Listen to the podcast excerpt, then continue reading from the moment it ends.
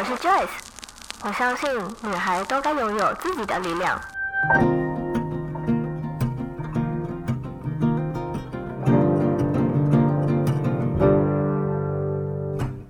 分享让我们彼此之间不再疏远，不管是财务或身心灵成长，身为女孩的我们都该拥有精彩的人生。在这里，跟我一起成长，一起阅读不同的生命典范吧。欢迎你来到一则茶室。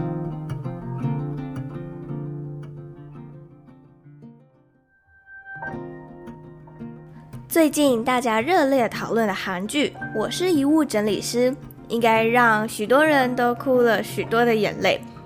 而我也在之前写了一篇文章，替自己准备自己的遗物黄色箱子里提到。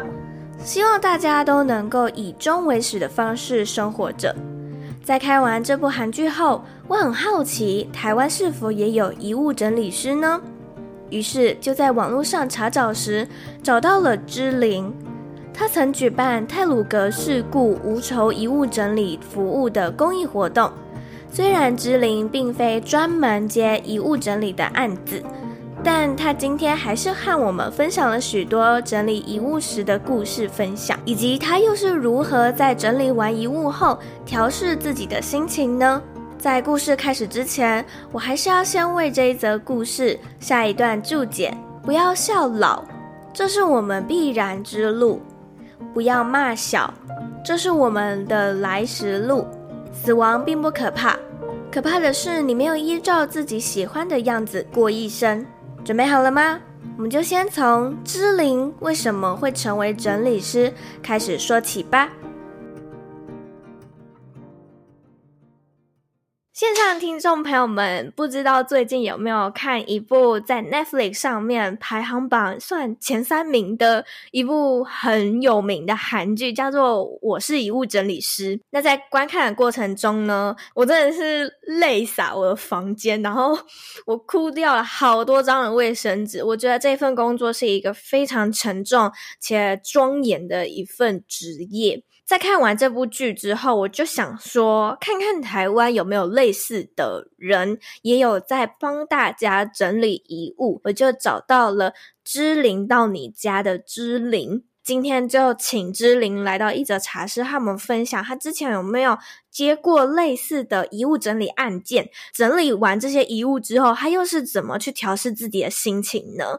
那可以先请芝玲，你稍微自我介绍一下你自己，跟为什么你一开始会想要成为整理师呢？Hello，大家好，我是芝玲。呃，我其实没有想过要成为整理师，在我真的投入这个行业的时候。我甚至根本不知道这个行业叫做什么名字。其实整理这件事情，我本来就很喜欢。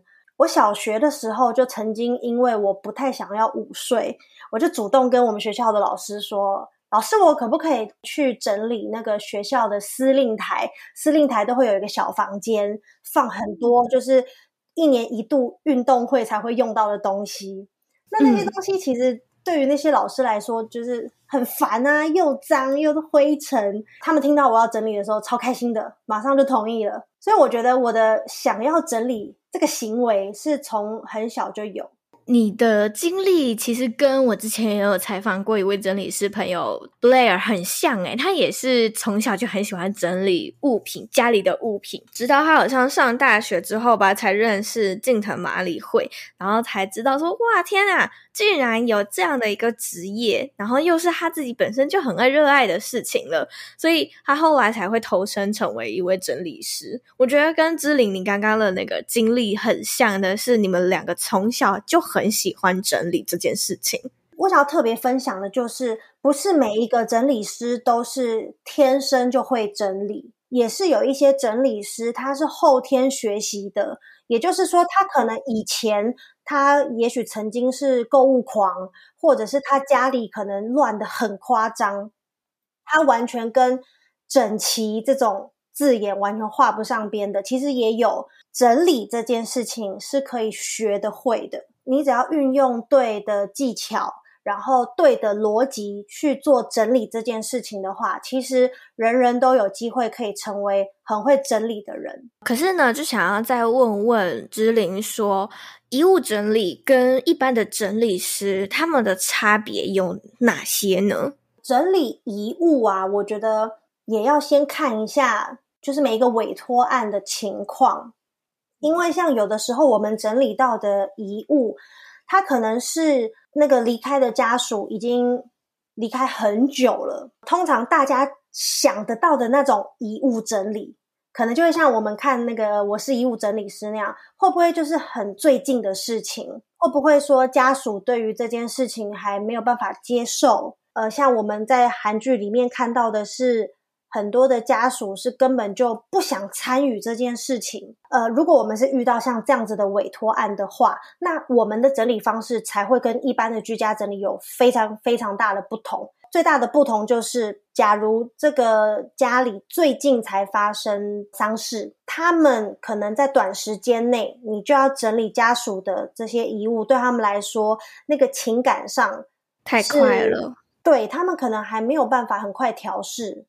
可是有的时候没有办法，是因为譬如说，可能呃离开的人在，譬如说他北漂，然后在那边有租房子，但他突然离开了，那是不是要赶快帮他整理好退租，对不对？对。所以像这种是不得不赶快面对。那这种时候，我们在整理的过程中，其实我们会更着重在如何去减少，就是对于这些委托人的二次伤害。我们在陪伴的这个过程中，更多的温柔，还有同理跟包容。对，那像我们一般在居家整理的时候，可能就会比较讲求的是效率，还有我们整理完之后的的那个反差的感觉。呃，像我们有看过那种不想要动那个亲人的房间，他希望他可以维持原样。会好像有一种他还在的感觉，通常会找我们的他，他一定会有一些需求，譬如说他有可能是有家人离开了，但是也许家里有新的成员了，譬如说有有宝宝啊，对不对？那或者是有一些新的用途，他的空间必须要再利用。那这个时候他就必须要整理了，对，所以有的时候真的要去整理，不一定是因为他们觉得啊时间到了或什么的，也有可能是因为其他的原因。那其实这样听下来，就是呃，整理师这一个职业，不论是不是整理衣物好了，其实都是需要很大的温柔、包容、耐心，然后去辅导个案。那想要问问芝玲啊，就是台湾的。遗物整理师跟国外的遗物整理师一样的吗？还是是不太一样的呢？呃，看过这部韩剧，我是遗物整理师这个韩剧的人。首先，大家要先就是撇开你对于这个韩剧你看到的这些，因为我觉得以我看过的，就是日本的书，还有一些网络上的一些分享啊，或者是我们查到的日韩的，就是遗物整理师啦。但是其实他们的工作比较没有包含整理，我觉得应该要先从清洁跟整理这两个词来跟大家稍微说明一下。清洁其实对大家来说很简单嘛，我们都知道什么叫清洁。可是整理它是完全另外一件事情。整理呢，简单来说就是我们会做很多的物品挑选，这个东西我要留下来吗？这个东西我要收在哪里呢？你在这个思考、在挑选、在抉择的整个过程叫做整理。整理的目的是要去芜存菁。这两个名词的对我们来说的定义是完全不一样的。我看过的这些日韩的，他们其实并没有太多整理工作。就是他们基本上是有一点类似去清洁那个现场。这一部韩剧之所以会这么的打入人心，嗯，也是因为他们加了整理的这个部分。帮大家稍微总结一下，其实清洁主要是处理脏的部分，嗯，那整理呢是整理呃物品的部分。如果是用这样比较简单的去描述的话，应该大家听众朋友们就可以很清楚的理解了清洁师跟整理师的差异有哪些。那日韩的呢，他们是没有整理的这部分，都是去清洁那些脏的内容物。那可是台湾的，是不是就没有清洁的这个范围呢？反而是只有整理的范围？对，因为我觉得台湾呢，跟我们刚刚看到最大的不同就是。在台湾呢，清洁就是清洁，整理就是整理。它并没有像我们看到的韩剧那样，就是他们的装备有非常多的呃消毒的工具啊，然后甚至是还帮你把壁纸给刮掉啊。这些其实这些在台湾的，我们不管是不是遗物的整理师，就是只要你是整理师，基本上你的工作内容就是整理，不会，对，不会有清洁。那除非只是一些很简单的、很顺手的清洁，比如说在这边刚好有点灰尘，帮你稍微扫起来一下，这种是 OK 的。可是我们不会有那么细致的清洁。台湾的遗物整理师呢，做的事情比较单纯一点。那想要问问芝玲，这个个案，他的心理还没有准备好的情况下，可是他又迫于时间或者是某些因素，必须要快点整理掉这些遗物的话，这样。怎么办呢？我有一个建议耶，就是如果呃，不管是不是遗物哦，就有的时候可能他碍于时间的关系，他又没有办法做这么细节的处理，短时间内一定要搬离这个家之类的，或者是我立刻我急着要出国等等的。那其实现在坊间有一种业者叫做仓储，如果是遇到这样子的案例啊，其实我们一定是不会去勉强他。因为勉强绝对会有反效果。当你丢错东西以后，你下一次你会更不敢丢东西。如果他觉得有一点点舍不得，有一点点不太想丢，觉得自己还没有准备好跟这个东西说再见的话，我们都是会鼓励他，没关系，你就先留着。等到你自己心里准备好了，你自然会知道这个东西要去哪里。诶，对耶，这个也是一个方式诶，我之前怎么没有想过呢？因为，嗯、我忘记我是看影片还是听别人讲了。反正这个故事呢，是一个家庭，他们是要从美国搬来台湾，他人已经先到台湾了，然后他的那些家具啊，好像隔了三四个月吧才来。等到那些东西已经到的时候，其实他们已经差不多安顿好了。那那些东西到达。他的新家的时候，其实他不是。对，变多余的不是他已经先买了一套了，嗯、先顶替用的，或者是如果真的是需要有些东西的话，他也不是把整个箱子里面的东西全部搬出来，而是拿一些他真的需要的东西出来。嗯、呃，后来呢，他的解决方案就是他只把需要跟必要的东西拿出来，其他他全部都丢掉了。其实这是正确的方式诶，因为大部分的人都是我这个箱子打开。然后看看有没有什么东西要丢掉，你这样子一定丢的量是很少很少的。可是如果你打开箱子是把我一定要留下来的挑起来的话，你会发现其实你真正需要的东西真的没有你想象那么多。对，嗯，所以他的做法是正确的。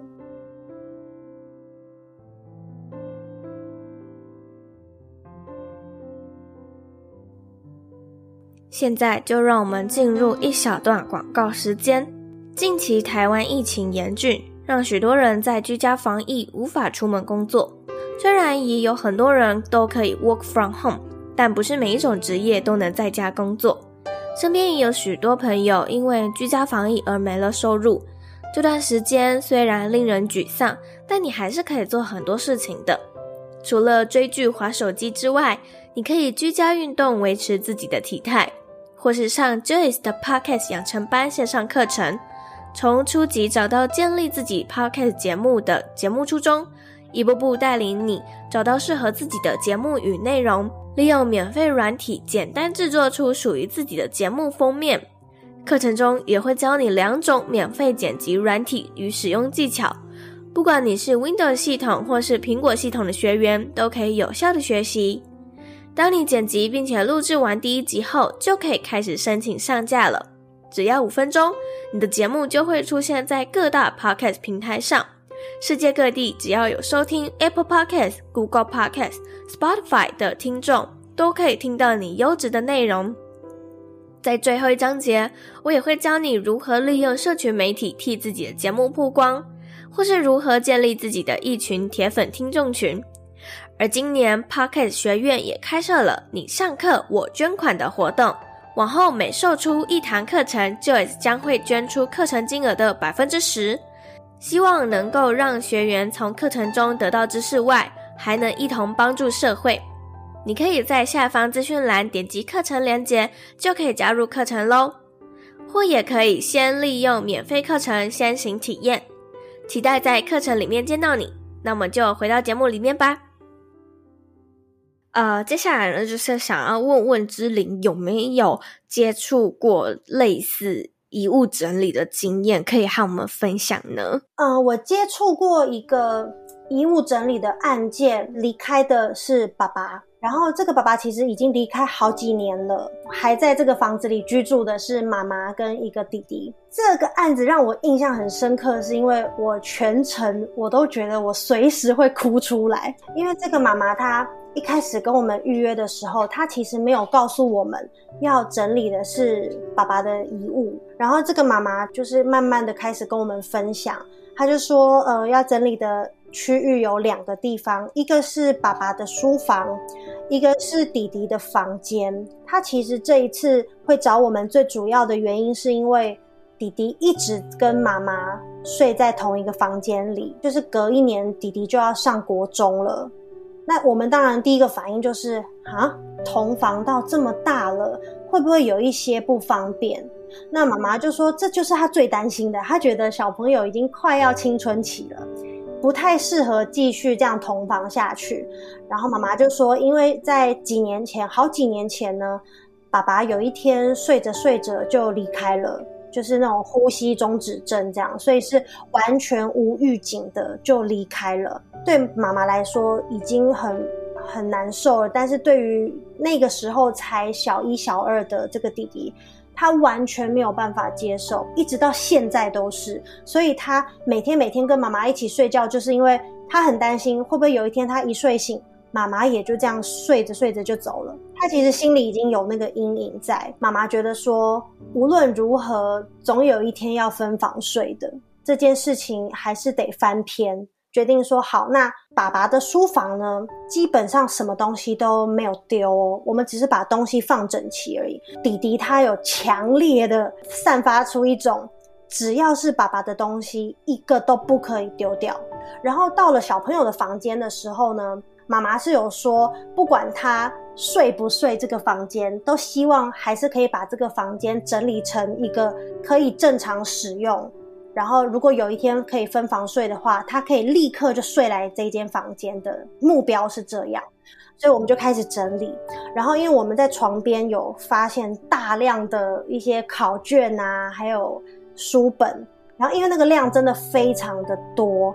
就是他从地上这样堆，是大概到我小腿左右的高度。那因为呃，妈妈其实只有授权我们，就是把不是当学期的丢掉，其他的东西都还是希望可以留着。不能丢的我们就不丢，然后我们就帮他分门别类这样摆好。第二天过去的时候呢，这个妈妈就有说，有一张爸爸写给儿子的卡片，他们说没有看到。看起来比较像是回忆的东西，或是纪念品的东西，我们会更花一点心思去把它放在一个固定的地方。所以当妈妈一跟我们讲说，诶，有一张卡片，我们就立刻跟她讲说，诶，卡片现在在哪个地方的某一个就是资料夹里面。可是妈妈说已经找过了，真的都没有看到。整理的过程中，我们经手什么，我们其实都是会有印象的。可是妈妈讲的那个东西，我们没有人有印象。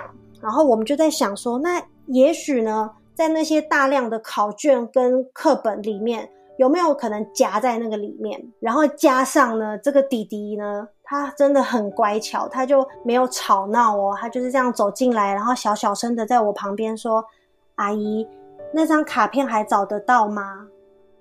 我就觉得，天哪，我我很想帮你找到。就是后来我就找了一个机会，我就跟问妈妈，就是在弟弟不在的时候，我赶快问妈妈说，房间是确定没有，这不是授权我们可以丢掉的东西，所以我们也没有丢掉。那唯一我觉得还有可能的就是。它会不会夹杂在那些昨天拿去准备回收掉的课本里面？还是我去你们回收的那个地方再帮你找一遍？因为我觉得那是最后的机会了。没有想到妈妈说没关系，如果这个房间里找不到就算了，因为她觉得这件事情迟早要过去的。然后这些东西也不可能留一辈子。那我听完的当下，其实我觉得是我被安慰到了。他用一种很温柔又坚定的语气来跟我们讲，我们自己也觉得很就是就是心酸酸的。然后又看到妈妈这么坚强，因为她为了小孩，她一定要坚强起来。虽然她也很很难受，可是在整个整理的过程中，我们有一直听到她在。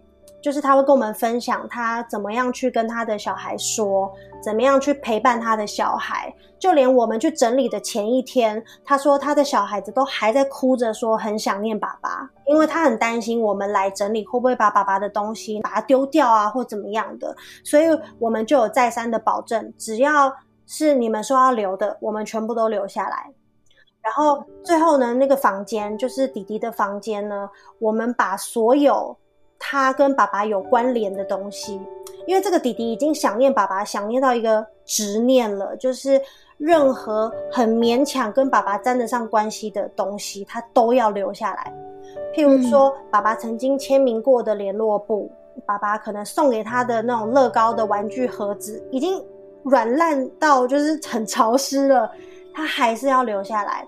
那我们也就完全配合，因为我在当下我就在想，如果我才小一、小二，爸爸突然有一天就再也没有回来了，我会不会能够接受把爸爸的东西丢掉？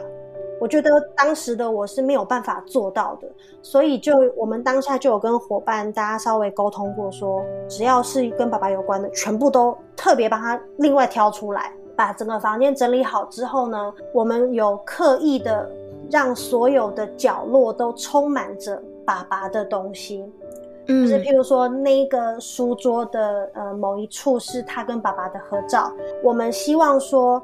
不要让他对于整理这件事情会有排斥的感觉，然后也希望让他了解到说，整理呢不是说只是把东西减少丢掉，而是你你现在走进去房间，你就会发现你看到的都是你跟爸爸之间的回忆，然后也让他能够接受说可以睡在这间就是被爸爸包围的房间里面。听完这边啊，我不知道听众朋友们是不是跟我一样，就觉得唉。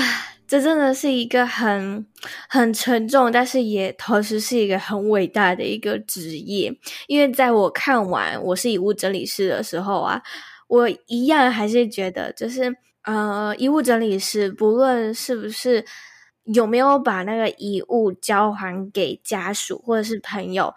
都是在做一个帮助人的工作。好，如果是以现实层面好了，他就是帮助人把那个空间整理干净。可是其实他实际上帮助到的是这位去世的人的家属或者是朋友。那我看完之后啊，其实。呃，跟听完刚刚芝瓴的分享啊，我蛮想要知道，就是你在整理完这些遗物的案件之后，你都是怎么去调试自己的心情呢？这个就是整理师一个很重要的功课，不管是整理遗物好了，当然遗物是最容易会有情感上面的波动的，就算不是遗物，只是一般的居家整理，其实我们也会很长很长的受到。委托人或者是他的空间的影响，我们等于是突然长时间的待在这个家里面，有的时候也会看到非常非常多委托人最私密的东西。我就曾经整理过那个一对夫妻呀，他就跟我们说，他有两个小孩，可是有一个目前没有住在一起。那我们也不会去多问，除非他自己讲，不然通常我们不太会去问跟整理无关的事情。我们在整理的过程中，就发现一张那个，其实不是一张，是很多很多张那种社会局的信件。上面就写得很清楚了，这对夫妻会家暴他们的小孩，所以社会局强制的介入，然后把其中一个小孩子带走了。我当下第一个感觉是，啊，他们打小孩打到这样，那他们会不会打我？对，我刚刚就是在想你的人身安全怎么办？这是第一个想到的。离开了这个家之后，我冷静下来之后，我就在想，因为我们有听出来，就是某几句话这样，我们听得出来，他想把家里整理好，是因为他希望社会局下一次来探访的时候，可能可以就是让他们家的状况是可以过关的。嗯。那我不确定他所谓的过关跟。就是是不是说要让那个小孩回来？所以我就开始思考，那我到底要不要帮他整理？我帮你整理好了，然后你小孩被送回来了，他是不是又会继续这样？对，天啊，你的心情很复杂耶。但是我我又就是讲真的，你要我再回去这个。这个地方我又不是很想，你要自己去想办法消化。我知道，甚至有一些同行，他们在回家的路上可能还会哭，太过度的去同情跟同理这些委托人。经历了一段时间之后，我觉得我们能够帮你的，就是用我们的专业，然后让你的居住的空间舒服一点。但是你的那些人生关卡，我真的帮不了你。每一个人都有自己的功课要修，这是委托人的功课，不是你的功课。对，不是我的功课，所以我必须要抽离这件事情。嗯。对，所以我觉得这也是整理师需要养成的一个心理素质。嗯，我之前好像也有采访一位西塔疗愈师，然后。然后我那时候有问他，就是因为他帮助人的方式是，他会将一些个案的负能量转移到自己身上，或者是协助个案移除这些负能量。那我就问他说：“那这些负能量或者是一些个案的故事啊、背景，会不会影响到你这个人？”然后他是说有同行会。但他不会，因为他一直都告诉自己，这是个案的事，我只是中间的一个媒介而已。嗯嗯、我要把这件事情当做是看电影的方式在看，我不可以太入戏，而是我就像刚刚志玲说的，我要适时的抽离，这样我自己的能量不会被他影响，我又可以辅导这位个案去移除他的这些负能量。所以我觉得。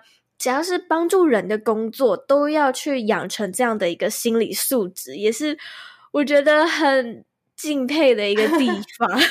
可是有一个情况下，就是我们没有办法排除，嗯、就是如果因为这个房子的可能磁场比较不好，如果你有类似遇到鬼的情况的话，对，那你这怎么办？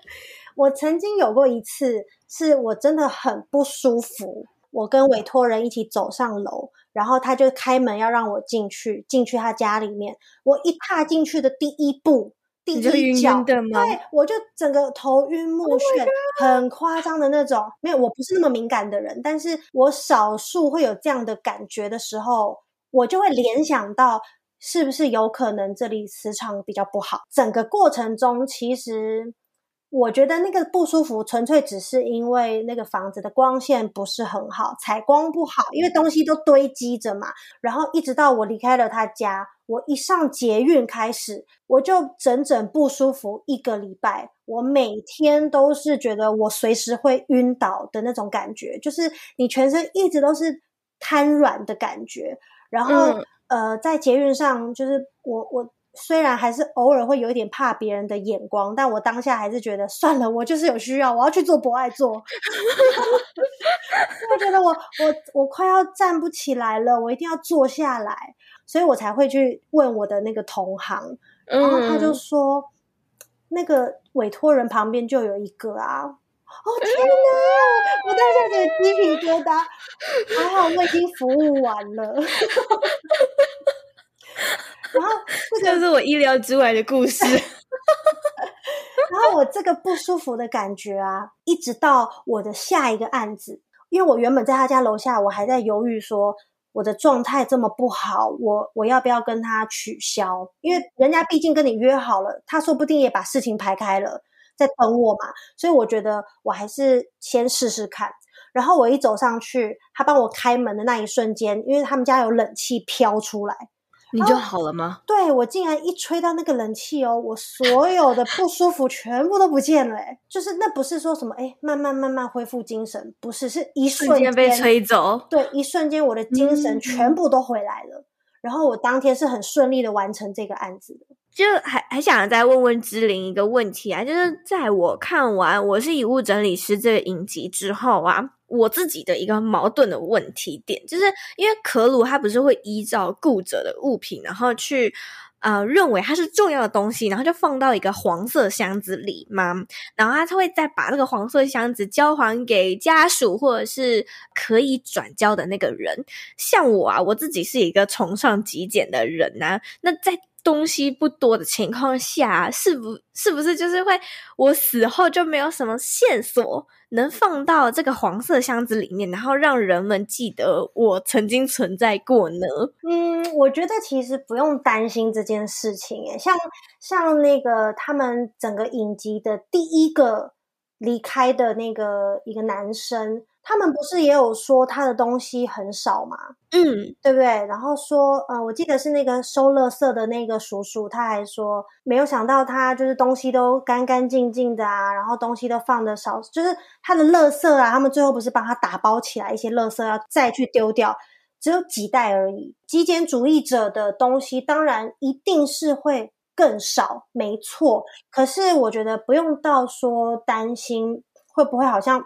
毫无存在感这样子，因为如果有一个极简主义者离开了，那他的家人一定还是可以有找到他们怀念他的一个方式。那我觉得极简主义者就算没有这些什么钥匙圈、纪念品这些东西，他一定还是会有一些其他的物件是他在生活中。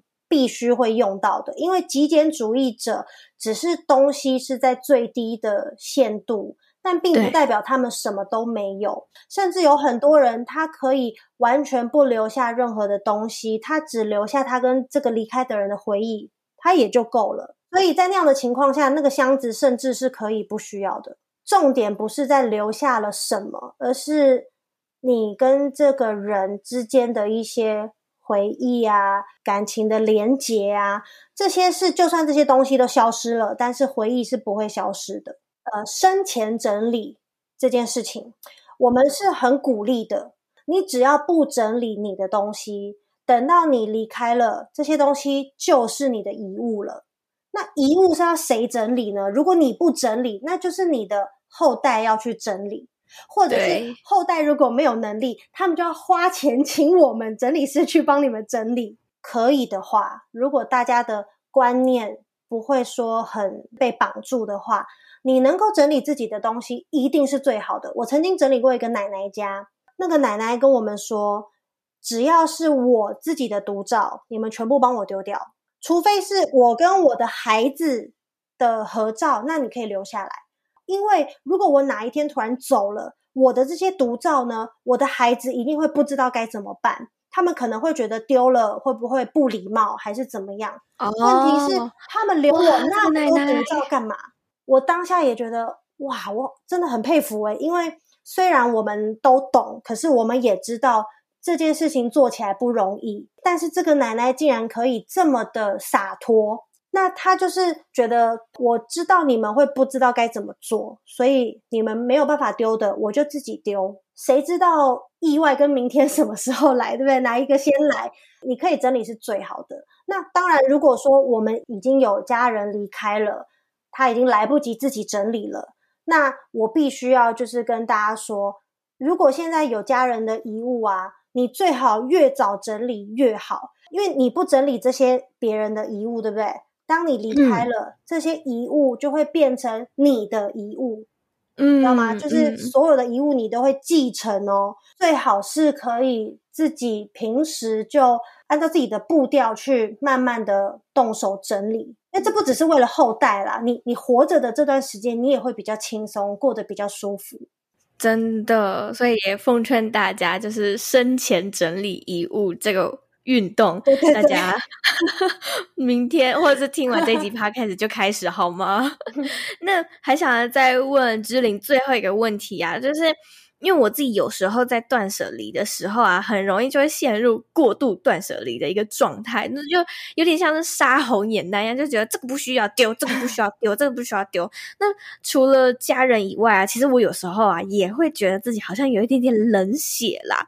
那想要问问芝玲，就你有没有这样的经验，或者是有没有接触过这样的一个个案？那我们真的很冷血吗？还是只是价值观的不同呢？不管有没有到过度断舍离，当你纯粹只是在做物品的挑选这个事情的时候，其实就有可能跟家人之间的价值观不太一样。像冷血，我真的还曾经被讲过冷血。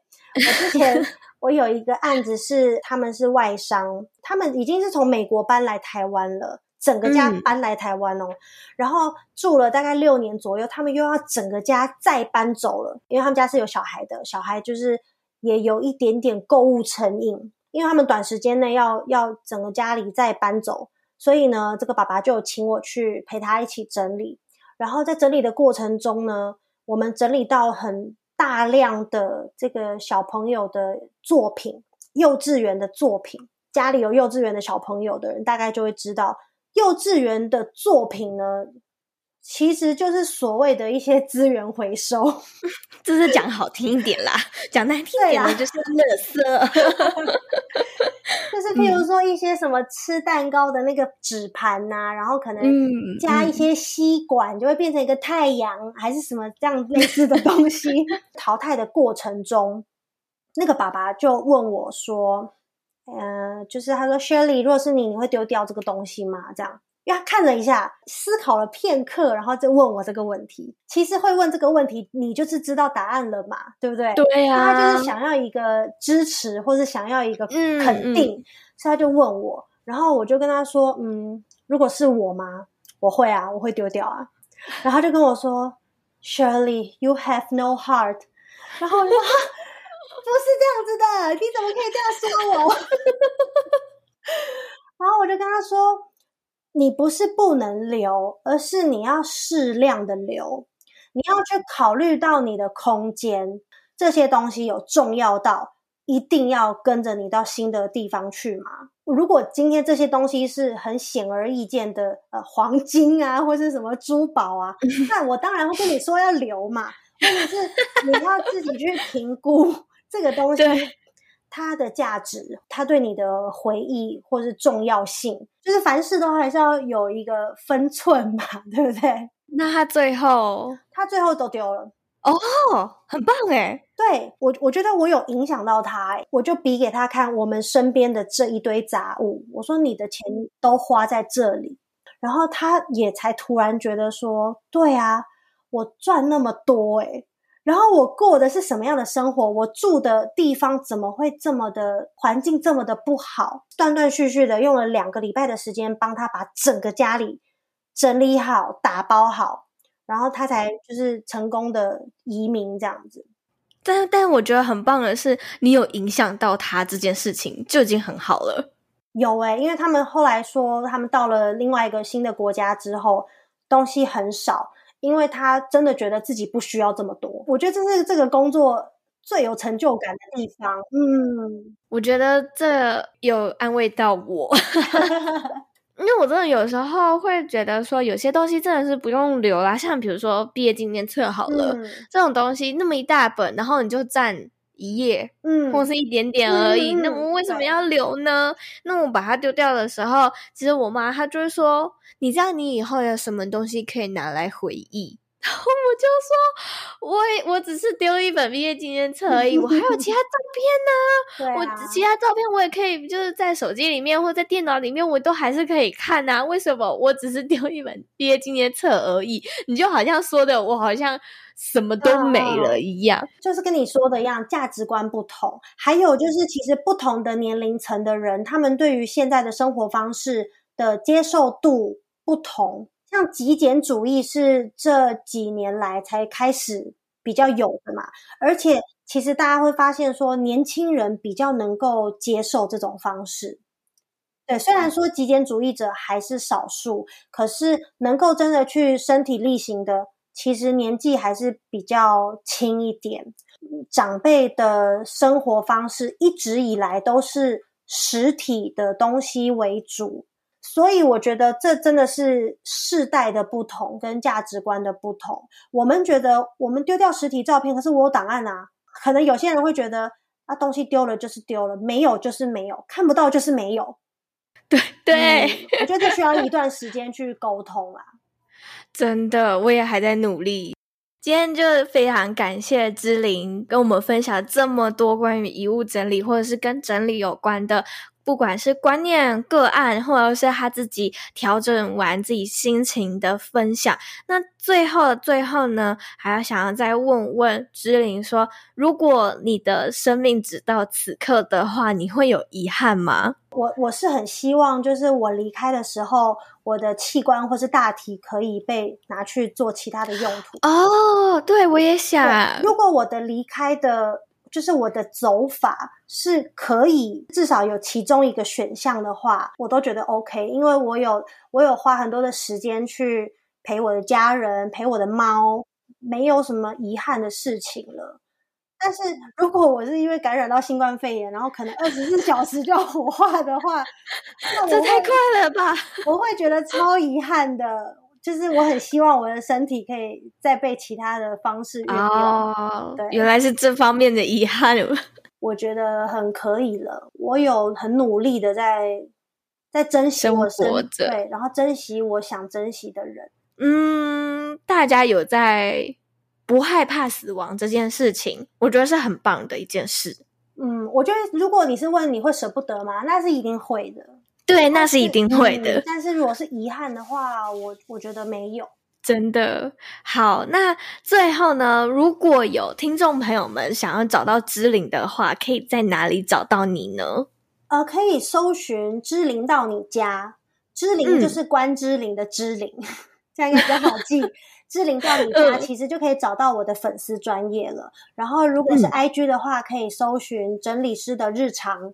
好，我也会把相关的链接一样也放在资讯栏的地方。谢谢。那最后还是感谢芝玲跟我们分享这么多精彩的内容。那我们就在这边跟大家说个拜拜喽，拜拜，拜拜。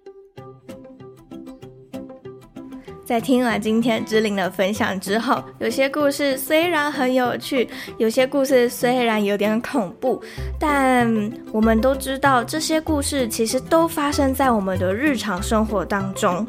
只是因为我们的文化不太常会聊到死亡这个议题，相信死亡这件事情对许多人的家庭里面算是一个禁忌的话题。可是我们都知道，终将有一天我们一定会死去。而我们为什么就不能用比较轻松、愉快的方式来探讨死亡这件事情呢？在看完《我是遗物整理师》这部韩剧之后，我也开始写下了自己的遗嘱，也想要开始整理自己的遗物。如果你觉得今天的内容对你有帮助的话，也欢迎你可以帮我们截图分享到 Instagram 现实动态上，并且 tag 我，我的 IG 账号是 JOYCE。hsh 点 co，写下你听完这一集内容之后对于生与死的感想，或是你也可以帮我们在 Apple Podcast First Story 上面打星评分，写下你的留言，以及你还希望 Joy 制作出更多什么优质的内容，也都欢迎你可以在各大 Podcast 平台上面留言，或也可以直接私讯我的 IG，说出你的想法。如果你想要直接用行动支持我的话，也欢迎你可以在下方资讯栏的地方点击赞助连接，支持我持续在这里每周三早上八点为你讲一则好故事。那我们就下周三再见喽，拜拜。